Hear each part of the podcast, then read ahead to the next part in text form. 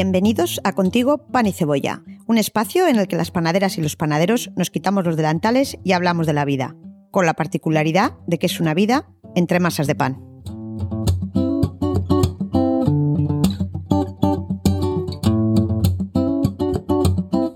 Soy Beatriz Echeverría y este es el tercer episodio de Contigo Pan y Cebolla.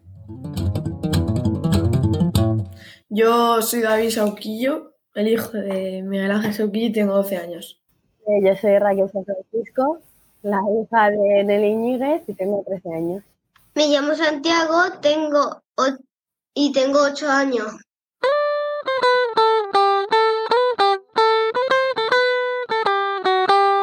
Yo es que cuando salgo del colegio, pues mi madre me trae, me, me pone algo de merendar porque siempre sabe que, ella sabe que yo tengo hambre siempre después del colegio.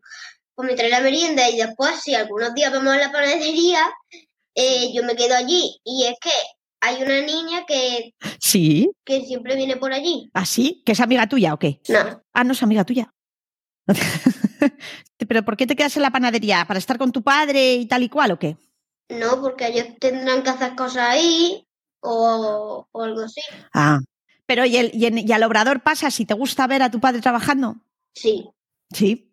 ¿Qué es lo que más te gusta ver de tu padre? el pan que más me gusta hacer a mi padre, el pan de canto. Ala, ¿y qué es eso? El pan de canto. Pues es, es un pan, pero que tiene como unas montañitas encima. Oh, qué chulo. ¿Y a ti, Raquel, qué te gusta ver a tu madre hacer? Eh, a ver, no sé, es que a lo mejor voy está haciendo croissant- croissants o no sé. A ver, el pan que más me gusta es el pan de oro. Como la panadería se llama pan de oro, pues Claro. es como el pan especial. y Ah, qué bueno. está muy bueno. Oye, Raquel, ¿y tú qué quieres ser de mayor? Pues no lo sé. Pero, a ver, he pensado entre profesora Sí, o coger el negocio de mi madre claro. o algo así. Ah, Es que yo de pequeña a mí me decía mi madre, mira, toma, haz pan. Y yo lo hacía perfectamente. en plan, Yo, Sí, yo ¿eh? me ponía, sí, y al día siguiente iba otra vez a la panadería y me lo, y cogía el pan. Tienes talento natural para la panadería. Claro. A ver, es que, Yo me acuerdo de tener dos, tres años y bajar con mi padre a la amasadora a ayudarle a poner el pan en la, en la tabla. ¡Hala! ¿En serio? Me acuerdo, de lo único que me acuerdo es que me gustaba muchísimo subirme a los sacos de harina. Esa- esa- eso lo cuentan muchísimos hijos de panaderos. Y, y Santi, ¿tú? ¿Tú también te subes a los sacos de harina? Sí. ¿Sí? Un día se rompió uno y me metí dentro. No, ¿en serio? ¿Y qué pasó? ¿Saliste todo blanco? Sí. Parecía que en vez de ser un niño, como la puerta era blanca, pues yo era la puerta. Me ponía en la puerta y parecía que yo era la puerta en vez de... ¿Y te, y te riñeron por haberte metido en el saco de harina o no? Sí. Es que se rompió porque yo estaba saltando por ahí, se rompió y me, y me metí dentro. Pero qué travieso, Santi. ¿Tú te has metido también en alguno, David, o no? Yo, de milagro, no. ¿Y tú, Raquel? ¿Tú saltabas también? A ti te pilló un poco más mayor, pero bueno, con seis. yo lo que hacía era como que cuando estaba abierto cogía pajitas, lo hacía con mi hermano, cogíamos pajitas y soplábamos.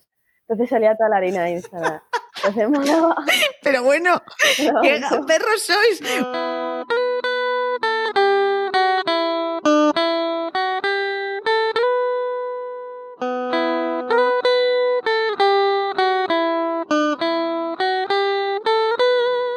Yo la mayoría de los años, cuando están con el tema de los roscones y todo eso, ahí sí yo, yo bajo a poner la fruta, a ponerle el azúcar y todo eso. Ayudas todo lo que puedes. Sí, Sí. Tú quieres ser panadero, ¿no, David? pues sí, estoy por ahí. ¿Estás por ahí? Sí, sí. Raquel está también con sus dudas, ¿no? Sí, De si, si- de si era Sí. profesora o... sí, no sé. ¿Y tú, Santi, sabes que quieres ser de mayor o todavía es pronto? Panadero, panadero, sí o sí. Sin ninguna duda, qué tío. Ninguna. Ninguna, ninguna. Pero David, yo pensaba que tú ibas a ser también más firme sobre... Pero entonces tú a lo mejor quieres ser otra cosa aparte de panadero. Lo que tengo pensado es que si me va mucho mejor en el tema este del baloncesto, que no es, no es que sea muy bueno, no es que sea muy bueno, pero si entreno y mejor y todo eso y puedo entrar en un equipo profesional, pues Igual de pronto con este programa de radio os hacéis interlocutores de radio. Que por ejemplo David puede ser jugador de baloncesto y cuando se acabe, entonces lo que te dedicas es a cubrir los partidos de baloncesto. ¿Y tú, Santi, quieres ser dos cosas o solo panadero? Dos cosas. ¿Y cuál es la otra? Eh, policía. Ah, ah, muy bien. Policía y panadero. Muy bien. muy En bien. los turnos de noche. En los tours, si vas a trabajar de noche todo el rato. Bueno, entonces, estamos hablando del, del día 24 y el día del roscón, que lo de los roscones en, vuestra, en vuestras panaderías, ¿el roscón se hace toda la Navidad o solo el día 6 de enero, 10, 5 de enero? Pues en mi caso, pues se hace entre el 4, has- del 4 hasta el 6 de enero. Uf, y ahí son montones y montones y montones. de Sí. Hay una mesa que también sirve para hacer pan y todo eso, y ves una, una pila gigante de cajas de roscones. Madre mía. Pero toda la mesa llena, llena, llena, llena. ¿Y os dan pena vuestros padres cuando es la época del roscón? ¿Os Sí. dan un poco de pena? Sí. Sí. Porque están, están muy agobiados. Sí, yo, me, yo, lo- yo también me doy pena. también, y vuestros padres también. Y a ti, Santi, ¿qué tal, ¿qué tal son los días del roscón para ti? Para mí, pues mi padre viene un poco, un poco después de, del trabajo, pero algunas veces bajo yo a la panadería a ayudarle a mi padre con, a ponerle la nata al roscón y a, y a ponerle la fruta esa, que no sé. ¿Y en Reyes cuándo abrís los regalos? ¿A la hora normal que la abren todos los niños? Yo es que cuando estamos en los reyes y abrimos los regalos, yo es que ya estoy despierto. Mm, Cuando mis padres están durmiendo todavía por la noche, yo ya estoy despierto en el salón, en el salón tumbado en el sofá, mirando los regalos con, con la ilusión hasta arriba. Y yo, papá, despierta, despierta, despierta. ¿Y los despiertas? ¿Lo consigues o no? Sí, Yo soy igual que Santi. Yo también. es que hasta que no se despierten no paro. Entonces, al día de Reyes, pese a que los padres están cansados, pese a todo, tenéis un día de Reyes como, como todos los niños. Muy bueno, sí. Sí. ¿Y os dan roscón? Sí. Sí, Faltaría más, ¿no? A mi tío Timmy siempre le toca la pasa y siempre le toca pagar. En, en Córdoba te toca una pasa, una pasa. una, una pasa y te toca pagar el roscón. Y a mi tío Timmy siempre le toca. Y también a tu tío Timi. ¿Y también te toca la sorpresa en el roscón en Córdoba o no? Sí, En Madrid no es una pasa, es un haba. ¿Y a vosotros, Raquel y David? Nunca. yo es que lo que pasa es que si me tocaba la haba no me he preocupado en pagar, porque claro, como yo soy el pequeño de la familia y no tengo dinero, pues Claro. Claro, eso cuando seáis mayores. un día me comí el roscón, me tocó la sorpresa, me- me- se me quedó aquí y dije, ¿qué es esto? Y digo, voy, a, voy al baño, porque yo creía que era, que era la haba. Y lo escupí, y era el rey. Ah, ¡Hala! Bueno, eso da suerte todo el año. ¿Y tú, Santi, tomas uvas? Sí, siempre acabo el último. Tienes que pelarlas y quitarle las pepitas. Y ya verás que acabas muchísimo más rápido. Yo hacía eso. Las pelo, Yo también. Y las pepitas me las como. y claro, por eso acabas tarde. yo es que lo que pasa es que mi estómago es un agujero negro. Yo, yo, yo aunque me atragante me lo trago con agua y ya está. ¿Y tú, Raquel, acabas pronto o no? Eh, no, es que yo lo que hago es me lo meto todo en la boca y después ya, ya cuando pueda, pues me lo trago. Y, y ya la última pregunta que os voy a hacer. Que dado que, se acerca la Navidad y que, como os he dicho, este programa vamos a hablar de cosas muy serias, del, tema de la ansiedad y el estrés, de los padres, vamos, de los panaderos, en vuestro caso que son vuestros padres, ¿no? Y me preguntaba yo para vosotros qué es la Navidad. Cuando pensáis en la Navidad, ahora vamos a empezar por Raquel, luego David y luego Santi. Raquel, tú cuando piensas en la Navidad, ¿qué es lo que piensas? Para ti, ¿qué es la Navidad? Eh, pues estar con la familia, eh, no sé, que es como mágico. Que a lo mejor mi madre viene cansada, pero aún así disfruta la Navidad. Y para ti, David, la Navidad, Pues yo lo que siempre pienso cuando pienso en la Navidad es estar con mis tíos, con mis abuelos, con mis padres, con mi hermana, con mis primos, con la familia entera. Y Santi, para ti la Navidad, ¿qué? ¿Qué es la Navidad para ti, Santi? La Navidad para mí es, pues, ver a toda mi familia, ver a mi madre, a mi padre, a mi tío, a mi tía, a mi abuela, a mi abuelo, a mis primos, y que nos reunamos todos en el sótano de mi abuela.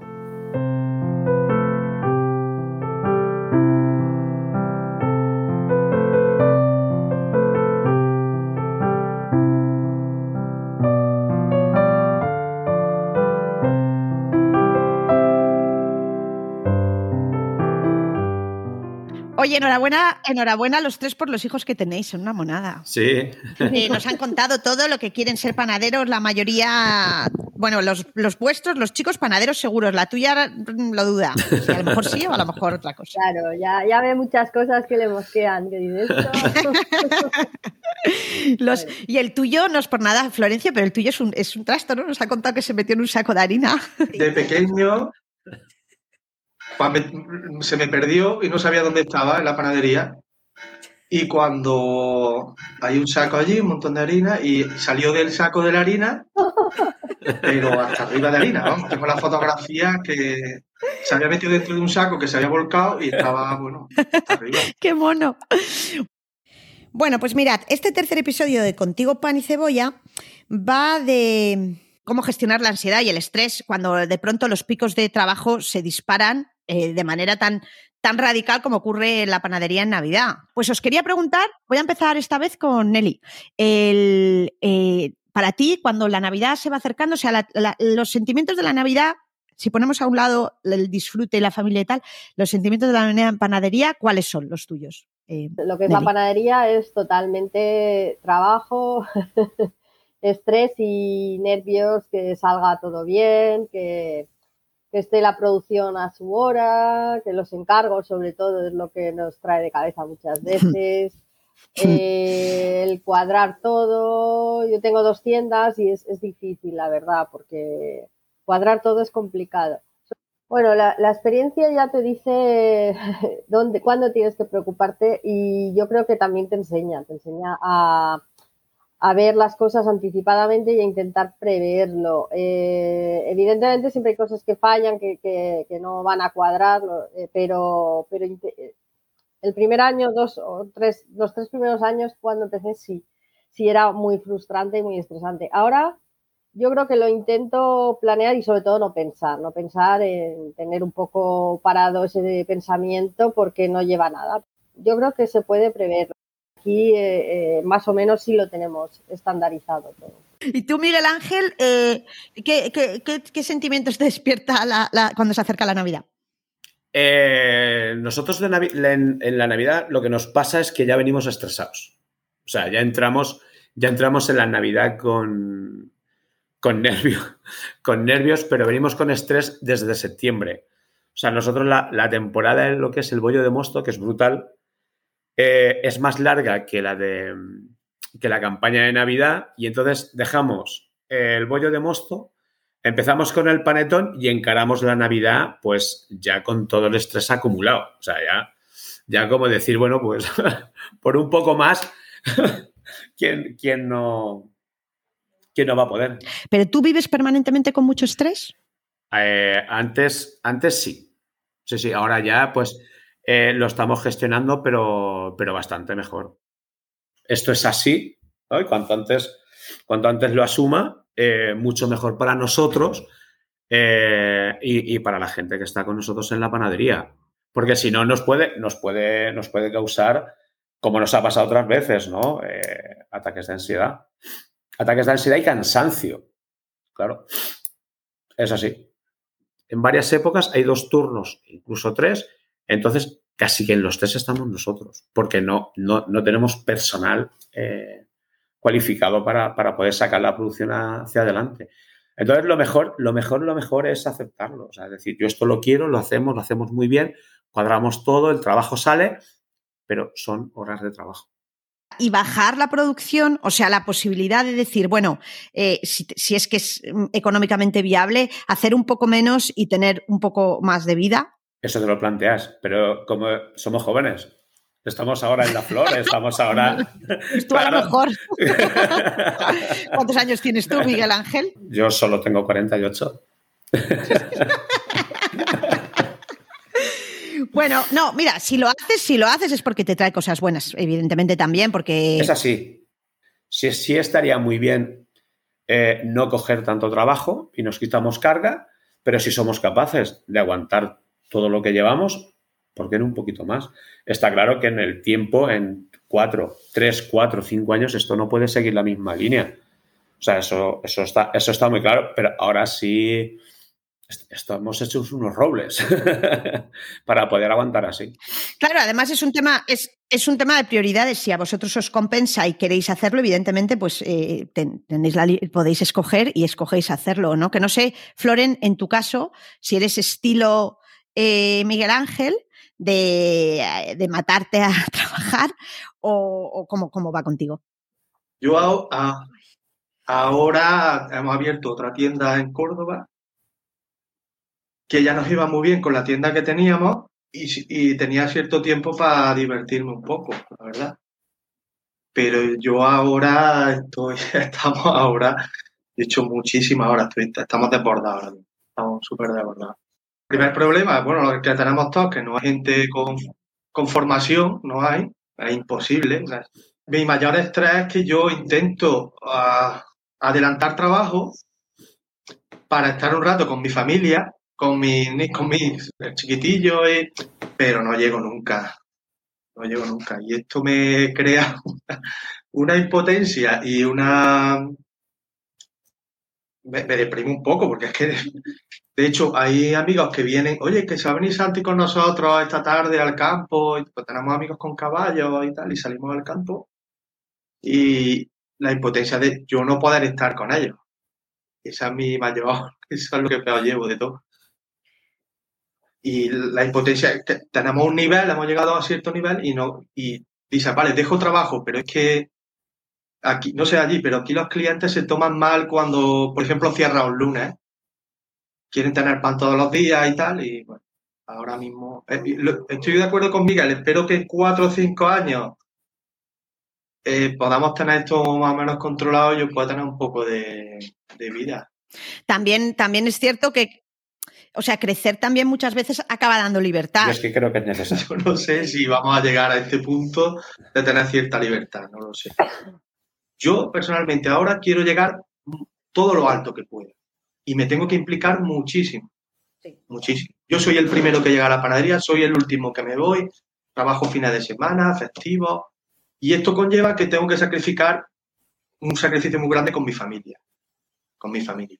Y Nelly, ¿tú qué piensas de esto que estamos hablando? Es verdad que yo cuando abrí la segunda tienda era mortal. Era un caos de, de todo, de producción, de no dormir, de estrés. Pero luego en un par de años, Floren, yo creo, dos, dos y medio más o menos, lo tienes bastante estandarizado y pienso también lo que habéis dicho, que el, el, tener más cosas te hace más libre. O sea, yo cuando teníamos una era siempre ahí metida, fines de semana, entre semana, todo, todo. Y sin embargo, con la otra tienda, otra tienda es verdad que es una oficina que trabaja de lunes a viernes y bueno, pues, eh, y se vende mucho allí, pero me da cierta tranquilidad los fines de semana ahora, ¿eh? no, no antes, sino ahora, al cabo de dos años y pico. O sea que, que yo ve, veo en tu caso, Floren, que puedes tener una esperanza ahí de que, de que la cosa va a mejorar bastante, bastante. Es verdad que me he perdido cosas de mis hijos, está claro, y eso no te lo quita nadie, pero bueno, lo has, lo has decidido así y ya está. Hay, una cosa que escucho y que, y que, me parece que es clave también en cómo nos organizamos el tiempo y cómo organizamos nuestra vida y cómo estructuramos nuestra vida para tener tiempo no solo para la familia, sino para nosotros mismos. Pero hay una cosa que repetís, habéis repetido. Sobre todo lo habéis repetido por ahora vosotros dos, pero yo no sé si Nelly lo, lo acabaría saliendo también, que es que tenéis que estar ahí todo el rato. A mí me viene a ver un amigo danés, que es un tío muy interesante, que trabaja eh, en una ONG, pero mirando como negocios que quieren montar en, en, sitios. O sea, es una cosa muy interesante lo que hace, pero él lo que mira es negocios, pequeños negocios. Entonces dice que cuando un negocio hay un momento dado que un negocio es pequeñito y el, y el dueño se ocupa de todo, básicamente, está encima de todo. O sea, tú controlas todo. Y que hay un punto en que el negocio crece y vas a tener que aprender a delegar porque en un momento dado es imposible imposible que lo puedas llevar todo.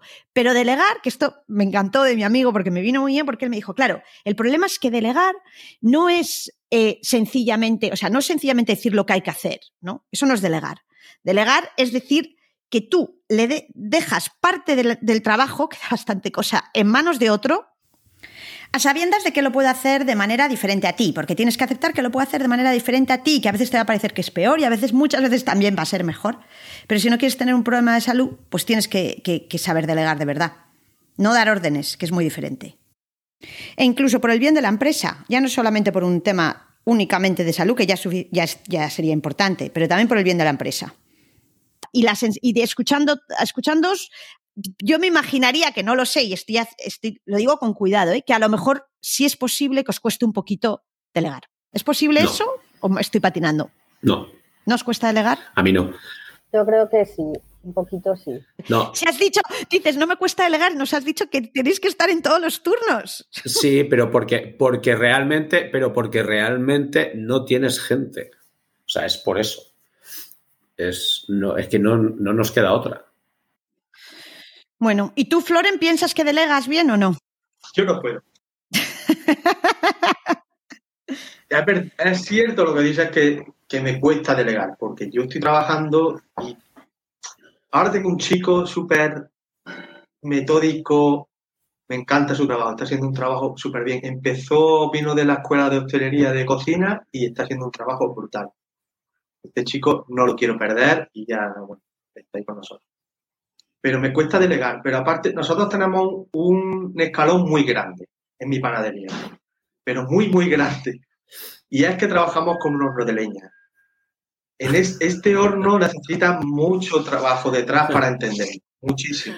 Y es un trabajo súper manual. Y este chico lo ha, lo ha entendido ya después de un año y medio, ya lo trabaja con él. Hace un pan muy bueno y espero encontrar otro Sergio, como este, espero encontrar otro Sergio. Y no te planteas cambiar de horno, o sea, ya sé que está muy bien la leña y tal. Le tengo un cariño tan grande, este horno era de mi abuelo, y a mí me encantan las cocciones que das cuando lo entiendes. En el horno de leña siempre tienes espacio para meter cosas, siempre está encendido, siempre, no tienes que esperar a ciertas temperaturas y se trabaja muy bien. Cuando lo entiendes, es pu- es- es- para mí tiene mucha ventaja sobre los demás. Buen momento, ahora que hablamos de hornos, para hacer un inciso y dar las gracias al mecenas de Contigo Pan y Cebolla, Covamac Maquinaria.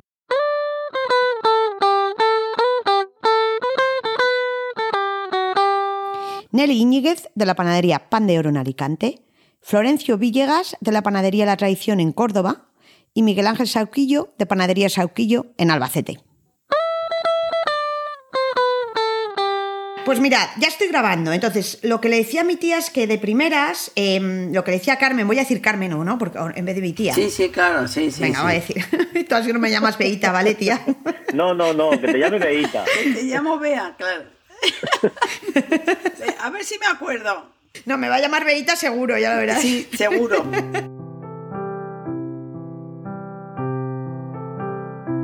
Yo soy Carmen Serrat Valera, soy psicólogo, estoy jubilada. Lo que pasa es que sigo haciendo cosas.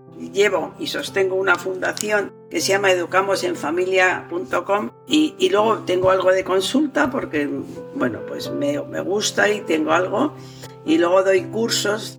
Una de las cosas en las que doy cursos es el mindfulness y ayudo a Pablo Dors en sus cursos de meditación.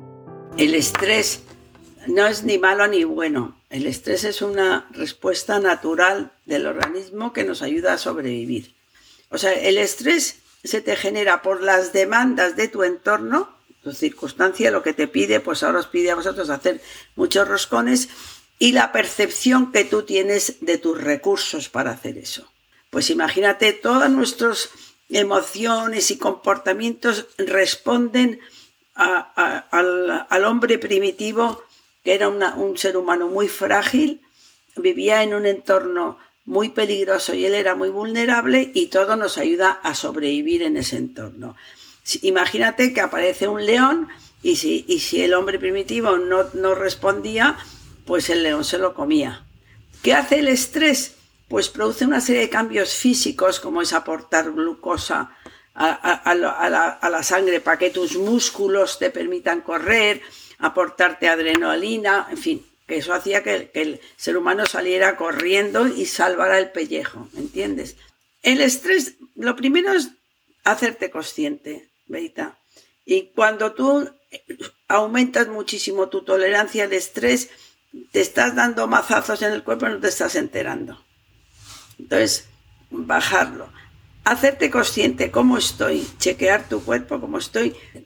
Hay gente que, que solo se da cuenta de su estrés cuando ya está, yo qué sé, casi con un infarto o con un dolor de cervicales horroroso o algo así, ¿no? Tú tienes que acostumbrarte a estar en contacto con tu cuerpo, porque el cuerpo nos avisa.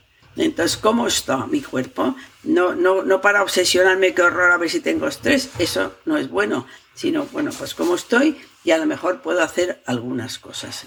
Entonces, estábamos hablando de la importancia del ejercicio físico, pero que cuando tenemos una punta de trabajo, ale a la basura. La importancia de cuidar el sueño, pero el sueño, por mucho que me meta en la cama las horas, si no tengo un nivel de relajación, pues no me funciona. Cultivar las actividades gratificantes, pues seguir viendo amigos o, hacer tus cosas. ¿eh? Yo ahora canto en un coro que estoy encantada, que es como si me enchufara a una máquina dos veces en semana, que me genera emociones positivas. Mm, que a veces voy cargada y salgo nueva. Digo, esto es como un lavado de, de, antiestrés. Bueno, pues hay muchas cosas que uno puede hacer. Para, hablamos de prevenirlo, todo esto hay que hacerlo, mantener una vida, un estilo de vida saludable. Que yo le decía a Beitánico que cuando tenemos estrés, eh, damos al traste con todos nuestros buenos hábitos y cultivamos y aumentamos los malos. Bebemos más, fumamos, eh, comemos comida basura, largamos el ejercicio físico y eso es lo que aumenta muchísimo el estrés. Muchas veces el estrés está eh, relacionado con el perfeccionismo, con la autoexigencia. Entre la normalidad y la excelencia, o sea, e, entre hacerla excelente y bien, hay, solamente ganas un 20% y te lleva un 80% más de tiempo. Luego también es muy importante nuestra forma de pensar. Tendemos a estar rumiando el pasado, anticipando el futuro, no me va a dar tiempo a terminar los roscones, me van a salir mal.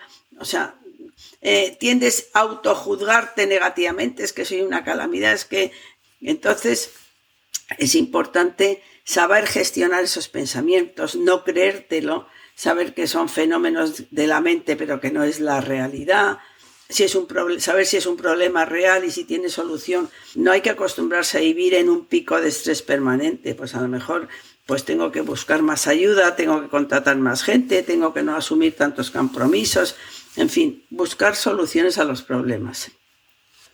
La técnica por excelencia para gestionar el estrés es el mindfulness. Esto no lo digo yo, sino bueno, esto los, los budistas llevan no 2.600 años desde Buda, sino Buda se basó en 17.000 años de tradición de este tipo de prácticas. O sea que tiene mucha eh, práctica, pero bueno, hoy día la ciencia lo ha revalidado y lo ha confirmado. Hoy día hay unos encuentros permanentes entre el Dalai Lama y los científicos americanos que trabajan en el estrés y en el mindfulness y se comprueba que lo que el budismo ha dicho, pues la, ciencia lo confirma. El budismo o otras tradiciones espirituales.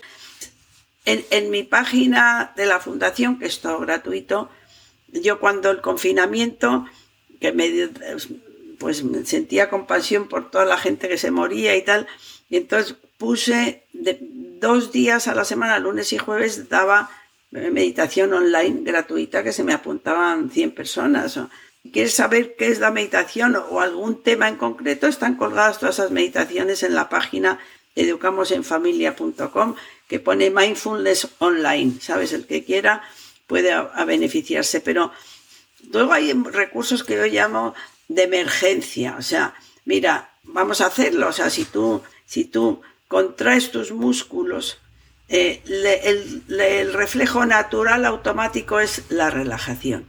Entonces hay una forma de relajación rápida que es que, yo le llamo congelarte, que es que te, si puedes en tu sitio del pan y si no, te vas al cuarto de baño, te sientas y tensas todos los músculos, los brazos, eh, los puños, todos los músculos de la frente, los ojos, las mejillas, eh, los brazos, los puños, mete la tripa para adentro y el pecho, contrae los glúteos, aprieta también los, los muslos, las pantorrillas, estira las piernas, lleva las puntas de los pies hacia adelante y mantente ahí, apretando, apretando y sueltas.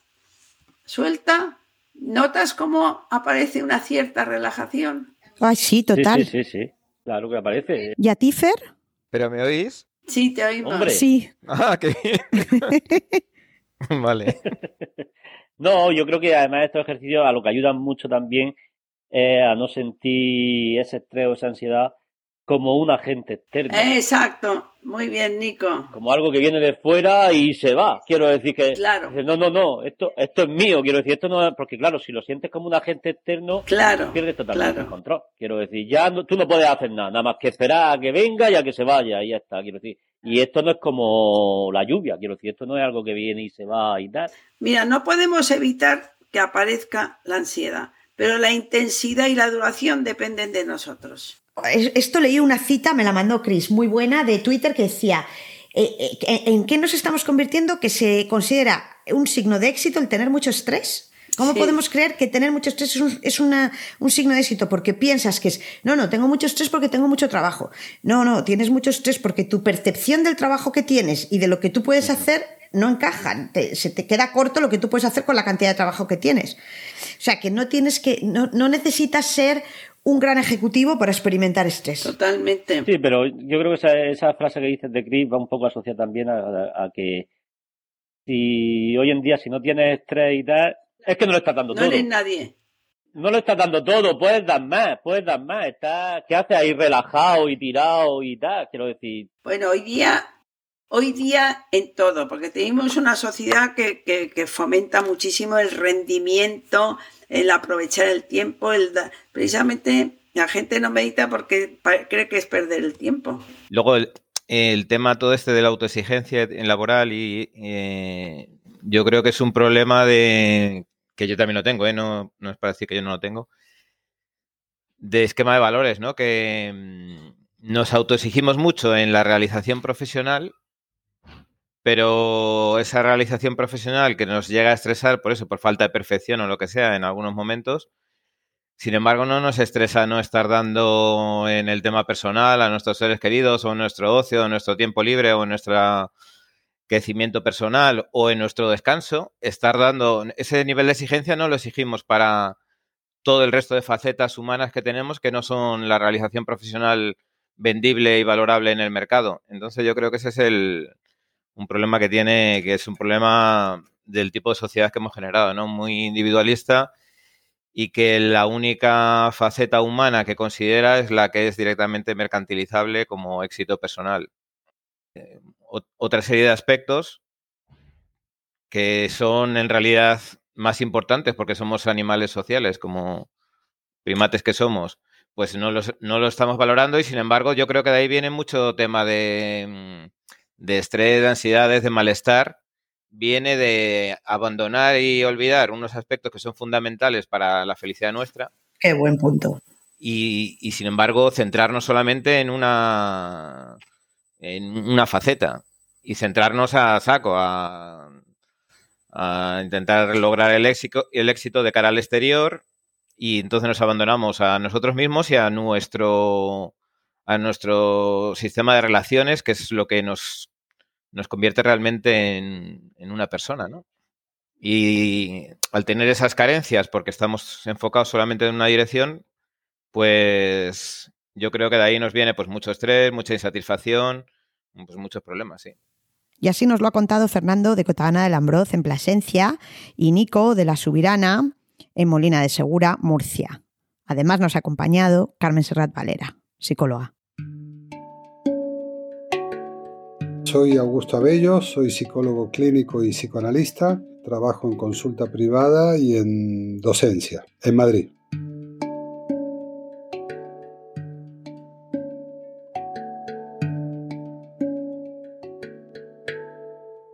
Hay épocas, como nos va a ocurrir a todos los panaderos ahora, de una, intensidad de trabajo muy alta y no todos lo vamos a percibir igual. No todos vamos a sentir el mismo grado de estrés. Incluso dos personas que tengan exactamente la misma cantidad de trabajo lo pueden vivir de manera muy diferente. Quizás si estamos completamente convencidos que lo que se nos viene encima es mmm, peligroso porque es demasiado y, lo, y, no podemos con ello, pues parece como que no tenemos escapatoria. Pero si somos capaces de primeras ya de darnos cuenta que nuestra percepción de lo que se nos viene encima marca mucho cómo reaccionamos, nos puede ayudar.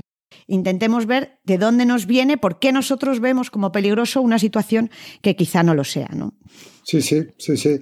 Has hecho una consideración que me parece clave. Me parece clave. Podríamos decir que casi todos los fenómenos eh, que vivimos tienen un plano cuantitativo, que es lo que tú decías, ¿no? La cantidad de trabajo en este caso, y un plano o un eje cualitativo, que es eh, qué se juega en esa cantidad de trabajo.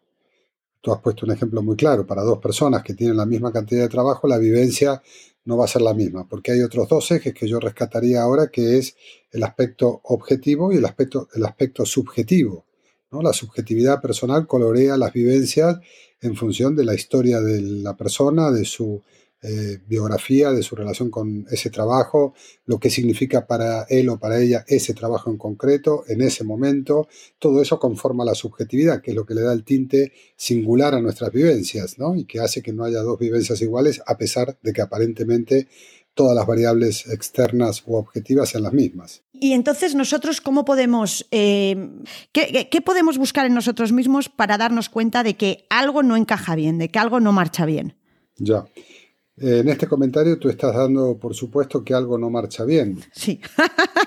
quizás, claro, quizás yo podría pensar que algo no marcha bien o que, como has dicho al principio del programa, el estrés es la respuesta esperable a una determinada exigencia de la realidad, como realizar un trabajo, y si tú me cuentas que los panaderos vais a estar en las eh, fechas que, que vienen muy cargados de trabajo, de una forma que rompe la media, hay una cuota también de estrés que aumenta proporcionalmente a cómo aumenta el trabajo también. Sí, claro, objetivo, eso sería objetivo, ¿no? Eh, realmente. Eso sería objetivo, eso sería objetivo. Y yo aquí diría dos cosas. Una, eh, tomando lo anterior, lo que tú has introducido muy bien sobre que no es solamente la cantidad de trabajo, sino la gestión personal de esa cantidad de trabajo, recogería esa idea que dice, tan importante como aquello que la vida hizo contigo, será lo que tú eres capaz de hacer con eso que la vida hizo contigo. Sí. Eh, eh, es, redundante respecto a lo que tú has dicho, pero da un lugar de control o un lugar de gestión personal para no pasivizarnos o no victimizarnos, mira lo que me pasa, sino que la pregunta siempre será de un buen amigo o de un buen terapeuta, de una buena amiga o de una pareja, ¿y qué haces tú con eso que te pasa? Si no, hay una, si, no, si no hay una respuesta disruptiva, pero si lo que hay es una gran cantidad de trabajo que hay que asumir porque así se ha elegido y toca pasar una temporada de mm, mayor esfuerzo que puede generar displacer e incluso puede generar sufrimiento, yo eh, sugeriría pensar que en general, en general casi siempre, esos momentos malos o dolorosos o de sufrimiento o de sobreexigencia tienen un final. Sí. Y, hay otra cosa, Augusto, que me interesa bastante, que es el tema eh, generacional. El hecho de que la panadería es un oficio que se hereda. Yo tengo muchos amigos que son cuarta o quinta generación de panaderos y además es algo que lo remarcan un montonazo. Y bueno, me pregunto, em, en casa, o sea, esto tiene que crear unas expectativas y un ideal que, bueno, que te tiene que afectar, ¿no? Claro, retomando lo que tú decías antes, ¿no? que es eh, algo que ayuda mucho, que es que a pesar de que las cosas parezcan muy iguales entre dos personas, la subjetividad de cada uno o de cada una va a marcar diferencias enormes, ¿no? Con lo cual eh, es un muy buen punto de partida para pensar esto que eh, traes ahora. En el caso que has mencionado, hasta cinco generaciones donde el oficio de panadero se fue transmitiendo, me parece que cobra un valor muy especial, cobra un significado muy especial.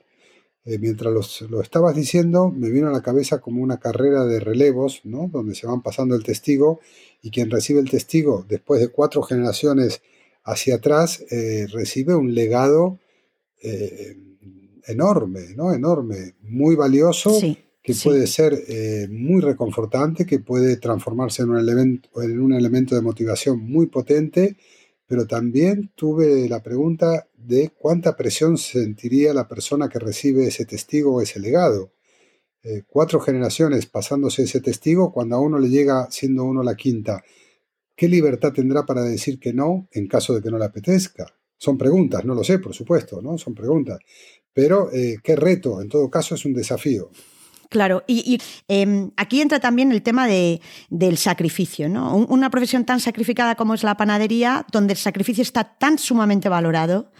El panadero más convencional o más de generación, la, la parte del sacrificio es, una, es un- uno de los factores de los que se enorgullece. No es el único, pero es uno de ellos. Y me preguntaba qué relaciones puede tener este tema. El tema del legado, el sacrificio, la exigencia, Claro, la libertad.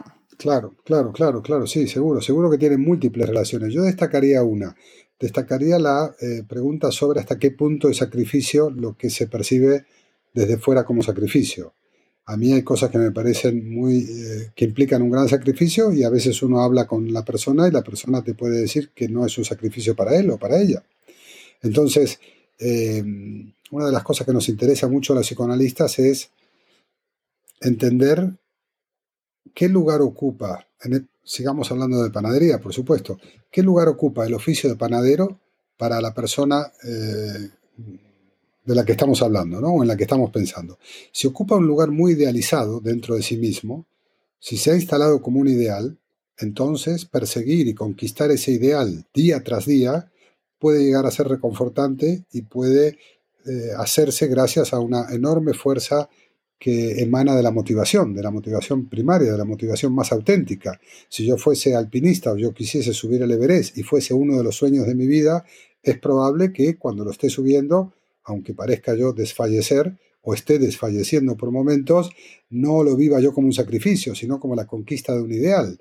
En ese sentido, yo no lo llamaría sacrificio, diría que yo me he puesto una empresa de, de mucha exigencia, pero que para mí es de mucho valor también, con lo cual las cuentas me salen, por decirlo de una forma eh, popular. A eso no lo llamaría sacrificio, dejaría la palabra sacrificio para hacer aquello que no me apetece tanto hacer y que me requiere un esfuerzo que no solamente me cansa, sino que me genera disgusto o algún tipo de displacer o de malestar. E- Eso es muy interesante, Augusto, porque no es tan fácil saber qué has elegido tú y qué han elegido otros por ti, o qué has elegido tú y- o qué has elegido tú, pero en el fondo cumpliendo con expectativas familiares o con, o con carencias propias tuyas donde las, que las intentas suplir a- con el trabajo. ¿Cómo, cómo puedes, cómo puedes de- mirar un poco a, a lo que es tu vida, intentar reconocer lo que es tuyo y lo que no es tan tuyo? Ya, claro, muy buena la cuestión, muy delicada, muy sutil y muy importante. Fíjate que yo tengo, no es mía, no es mía, yo la he recogido seguro de otros autores, una idea de lo que es la felicidad o de lo que es la alegría o de lo que es el bienestar eh, psicosomático, ¿no? El, el bienestar de la persona, el bienestar de la persona. Que sería, el bienestar depende de la distancia que existe entre mi mundo de ideales Ajá, y mi mundo real. claro, muy bueno. Yo creo que me acompaña el bienestar cuando yo siento que vivo acorde a mis ideales, que estoy cerca o que me estoy acercando o que alguno de ellos los he alcanzado. Y el malestar viene en general cuando uno se aleja o a uno lo alejan de lo que considera que son sus ideales. Me refiero a cuestiones cotidianas. Ideales no es algo inalcanzable, es aquello a donde queremos llegar.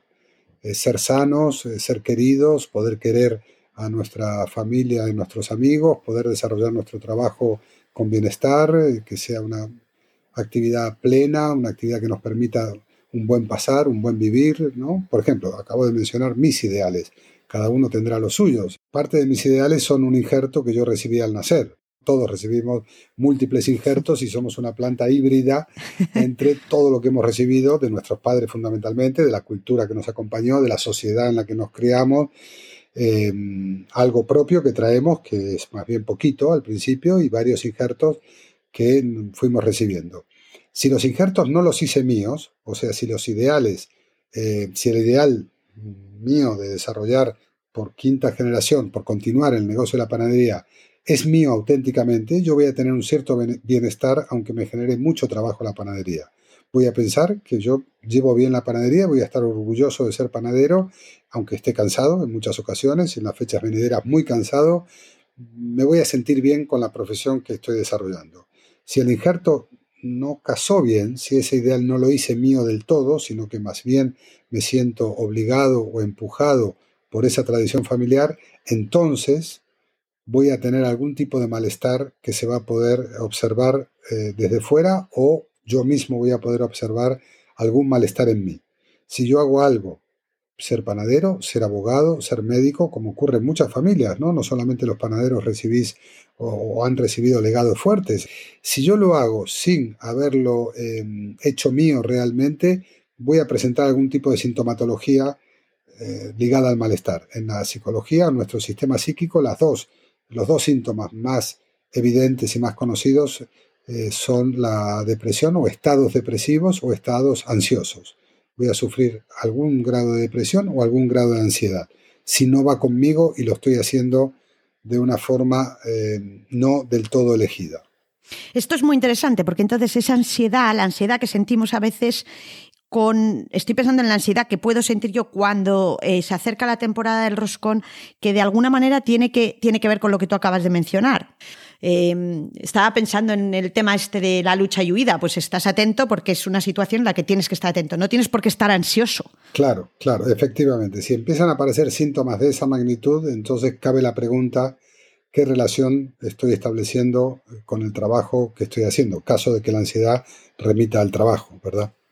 Sí, porque yo me imagino que hay una parte en la que el, el cumplir con las expectativas que tú, que tú esperas en ese periodo de navideño es lo que en realidad te está causando el estrés, porque es, eh, o sea, es ese, ese, afán un poco también de perfeccionismo, es decir, tiene que salir todo bien. Si tú, claro, si la expectativa es tiene que salir todo bien, es muy difícil que la ansiedad claro, no aflore. Claro. Y yo relacionaría, y yo relacionaría, por ejemplo, ¿no? Estamos hablando un poco de tópicos o quizás de una cierta caricatura, pero si yo siento que todo tiene que salir bien, entonces, según venimos hablando de estos temas, me preguntaría, pero es que tiene que salir todo bien porque yo estoy defendiendo el legado de cuatro generaciones anteriores a mí. Siento tanto peso, no solamente porque quiera vender un buen roscón o un buen pan, sino porque siento que con el apellido que lleva mi pan se está jugando una tradición familiar de generaciones y de décadas o siglos. Si fuese esto segundo, yo entendería entonces que a mí me, me podría dar muchísimo miedo fracasar o muchísimo miedo que el roscón no me salga todo lo bien que mi familia se merece o todo lo bien eh, que remite o que se explica por el amor que yo tengo por mi familia. Ahí es donde los tantos se cruzan, ¿verdad? Entiendo que a la hora de, por ejemplo, darte un poco cuenta de a qué está respondiendo tu ansiedad o tu estrés o tal, el ver la sintomatología ayuda. Aunque tú consideres que es así, porque la vida es así, tu elección no es inocua. Entonces, ¿ahí qué puedes hacer? Cuando te das cuenta Sí. de eso, Mira, yo diría que cuando te das cuenta de eso ya llevas mucho ganado. En la clínica, en la clínica eh, nosotros vemos, en la clínica y en nuestra propia vida, nos pasa a todos, que no siempre el malestar es conscientemente asociado a su origen. A veces uno está mal y no sabe por qué. Yo recibo muchas personas que me dicen, mire, me encuentro mal, ¿qué le pasa? ¿Tengo mucha ansiedad o tengo un tono depresivo? Y digo, ¿por qué cree, a, a- a qué cree usted que se debe esto? Muchas personas van a decir, no lo sé. La verdad es que no lo sé. No lo sé. Y quizás la relación de que su malestar tiene que ver con el ejercicio de su profesión la vamos a tener que hacer en consulta porque no viene hecha por la propia persona que la está padeciendo. No siempre sabemos a qué se debe nuestro malestar. Una de las tareas del psicoanalista es enlazar, juntar o generar hipótesis que nos ayuden a entender malestares que no vienen explicados Mm. en sí mismos. claro. Estaba pensando también que, el, en- de hecho, el- el ne- cuando uno tiene un negocio propio, identificamos el negocio con nosotros mismos. Y eso también es un, es un gran peso, porque al final, si tu negocio eres tú, si el, el- el éxito de tu negocio es marca quién eres, te- es algo que también creo que, que- que nosotros, cuando, en, en este programa, por ejemplo, con Nico y con Fer lo hemos hablado, lo hablaba también Nelly, que, que eh, también estaría muy bien lograr eh, distanciarnos un poquito de lo que es nuestro negocio con respecto a quiénes somos nosotros. Es un delicado equilibrio, ¿no? Porque me da la impresión de que vosotros, si vivís, si tenéis una identificación con el oficio, debe ser uno de los motivos por los cuales eh, el pan suele ser muy rico en las buenas panaderías. Pero el, el- el delicado equilibrio es que no toda tu identidad, ni, gran, ni la mayor parte de tu identidad, se juegue en el rol profesional. En última instancia, hablamos de un buen profesional como aquel que es capaz de desempeñar bien su rol, su rol profesional. Sí. Y es un rol, Sí. no es la vida toda, no es la vida toda. Al menos si estamos hablando de una relación normalizada o saludable con la profesión. Si podemos de vez en cuando eh, no, el concepto este de libertad, de ganar un poco de libertad, de, de que la- la- nuestras elecciones, hacerlas nuestras, incluso, mira, si te has hecho panadero y te gusta eh, la panadería, pero quizá a lo mejor no, no, mm, cómo la estás ejerciendo no responde de verdad a tu deseo. Y, y yo creo que el, el poder cambiar eso, que probablemente baje los niveles de estrés automáticamente, si, si, si deja de, de- si está más en acuerdo con quién eres, ¿no? Lo que tú has dicho antes, si el ideal está más cerca de la realidad. Sí, Pero qué difícil es, es, eh, poderlo cuestionar. Es difícil, es difícil. Ahora lo estamos compartiendo con palabras y las palabras parecen definir muy bien los conceptos o las vivencias, pero es más ambiguo de lo que estamos hablando y es más difícil de lo que estamos hablando. Lo que creo que estamos haciendo tú y yo ahora es abriendo un campo donde estamos dejando algunos indicadores o algunas propuestas de cosas que pueden ser pensadas. Y eso me parece que puede abrir en algunas personas, en aquellas que están interesadas, pueden abrir un campo de reflexión y hacerse alguna de las preguntas o tomar alguna de las reflexiones que estamos haciendo. Sí, es que es muy importante salirse del, del- del saber establecido, salirte y mirarlo desde fuera. No significa que por mirarlo de fuera lo vayas a rechazar, pero sí que tiene un valor claro el que puedas salir y mirar desde el exterior y, plantearte si lo que te han dicho, lo que te han enseñado, lo que te cuentan los libros, y todos tenemos capacidad crítica, es decir, bueno, con todo esto en la mano, que es muy valioso, pero ¿qué de aquí mm, a mí me va y a mí no me va en realidad? Exacto, y estás proponiendo incluso algo que es, eh, que es relativizar, ¿no? que es moderar un poco, porque da la impresión quizá de mis palabras, y yo ahí no puede que no me haya expresado bien, que esto se juega a todo o nada, y quizás se juega en los matices, ¿no? Si volvemos a ese ejemplo un poco paradigmático de una persona que recibe la panadería después de cuatro generaciones, entonces surgen varias preguntas. ¿Quiero ser panadero? ¿Quiero mantener este legado? Sí. Hay una segunda pregunta que quizás surja. ¿Lo quiero mantener al igual que lo mantuvieron mis antecesores? ¿O quiero mantenerlo con algunos cambios, con alguna modernización? O, por ejemplo, quitando una cuota de sacrificio que mis ancestros realizaron, supongo que eran hornos diferentes, horarios diferentes, sistemas diferentes, la tecnología era diferente. ¿Será necesario que yo herede junto con la panadería también el sacrificio? ¿O puedo heredar el oficio y tunearlo o configurarlo a mi manera y a mis tiempos? Podemos repetir y diferenciarnos. Puede ser que recibamos muchos legados, que todos hemos cogido eh, pautas, normas, estilos y valores de nuestras generaciones anteriores, pero quizá le hagamos un bien al progreso si a todo eso recibido lo mejoramos o lo coloreamos o lo matizamos según nuestras propias creencias y según los tiempos que corren.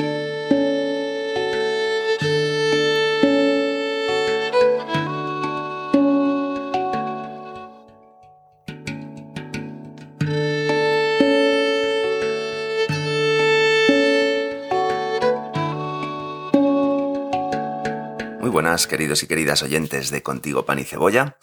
Soy Miki Moreno de la Escuela de Percusión Tuque Batuques y de la plataforma para el desarrollo personal Escuela Crecimiento Integral. Eh, gracias, Bea, por este podcast que nos traes, eh, que nos trae maneras diferentes y nuevas miradas para gestionar el estrés. Gracias por tu labor creativa en el, en el horno de Babette, que no paras, para mí es inspiradora. Y gracias también por darnos la oportunidad de poder compartir un poquito de nuestra música y de nuestros proyectos. Hoy en el podcast eh, estáis hablando de estrés, de cómo podemos gestionarlo y bueno, como sabemos, más que el estrés tener que ver con si hacemos muchas o pocas cosas, tiene que ver con cómo las hacemos, ¿no? Cómo nos relacionamos con esas cosas que hacemos. Eh, bueno, yo conozco a Bea, nos conocemos Bea y yo a través de una de las formaciones de percusión de nuestra escuela, eh, porque sí, Bea, además de todas estas cosas que hace creativas, también practica per percusión. Y justo desde nuestra escuela, desde Tuque Batuques, vemos la práctica eh, de un instrumento como una oportunidad para conectar con el momento presente. Al final es un poco también como hacer pan, que se puede convertir en una meditación activa. En Escuela Crecimiento Integral, por otra parte, eh, también trabajamos mucho en este tema de poder conectar con nosotros, eh, con nuestro momento presente. Tenemos un podcast también con este nombre, eh, Escuela Crecimiento Integral, donde tratamos junto con mi compañera psicóloga Tere Andrés un montón de temas así también relacionados, bueno, con cómo gestionar nuestra realidad interior, por supuesto, cómo poder gestionar el estrés. Siempre decimos que si tú cambias, si cambiamos, todo cambia, lo de fuera se transforma. Bueno, hoy vamos a compartir un tema de, de, un grupo que se llama Mirowe, es uno de los proyectos que surge desde este paraguas de nuestra escuela Tuquebatuques. Este tema está grabado con Werner eh, Glaser al violín y Rodolfo Mange a la flauta. Y yo estoy tocando un instrumento que si os suena por ahí un instrumento un poco extraño, con un sonido dulce, es un hampan. Este tema se llama Despertar y es una invitación a darnos cuenta, a poder conectar con nosotros. Eh, bueno, os invito a que para escuchar este tema podáis hacer una respiración profunda según lo vais escuchando, sentir vuestro cuerpo, sentir vuestras sensaciones corporales y escuchar el tema, bueno, de esta manera, aprovechando para que sea una oportunidad para estar presentes, que es uno de los mejores ansiolíticos naturales y sin duda reduce el estrés. Un abrazo grande para todos, para todas. Os dejo con este tema. Y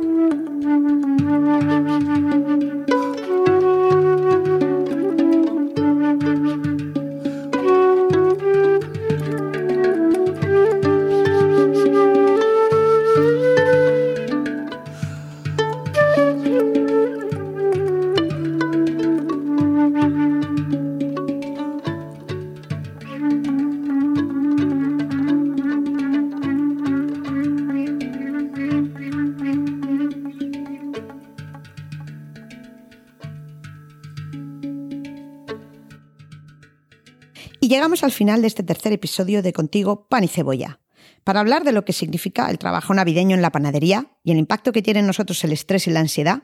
Hemos contado con dos psicólogos, Carmen Serrat Valera y Augusto Abello, y cinco generosos panaderos. Mi agradecimiento a todos y cada uno de ellos y, por supuesto, a vosotros por escucharnos. Mención especial a los niños que abrieron el programa con sus vivencias como hijos de panaderos, David, Raquel y Santiago. Gracias a Miki Moreno por traernos tan buenos consejos sobre el estrés y obsequiarnos con una bellísima canción, Despertar, del grupo Mirowe. Las melodías son de Michael Cobrin y Nunican TV. Y como siempre, nuestro mecenas, Covamac Maquinaria, que ha hecho posible con su generosidad la ejecución de este programa. Soy Beatriz Echeverría y este es mi podcast. Contigo, Pan y Cebolla.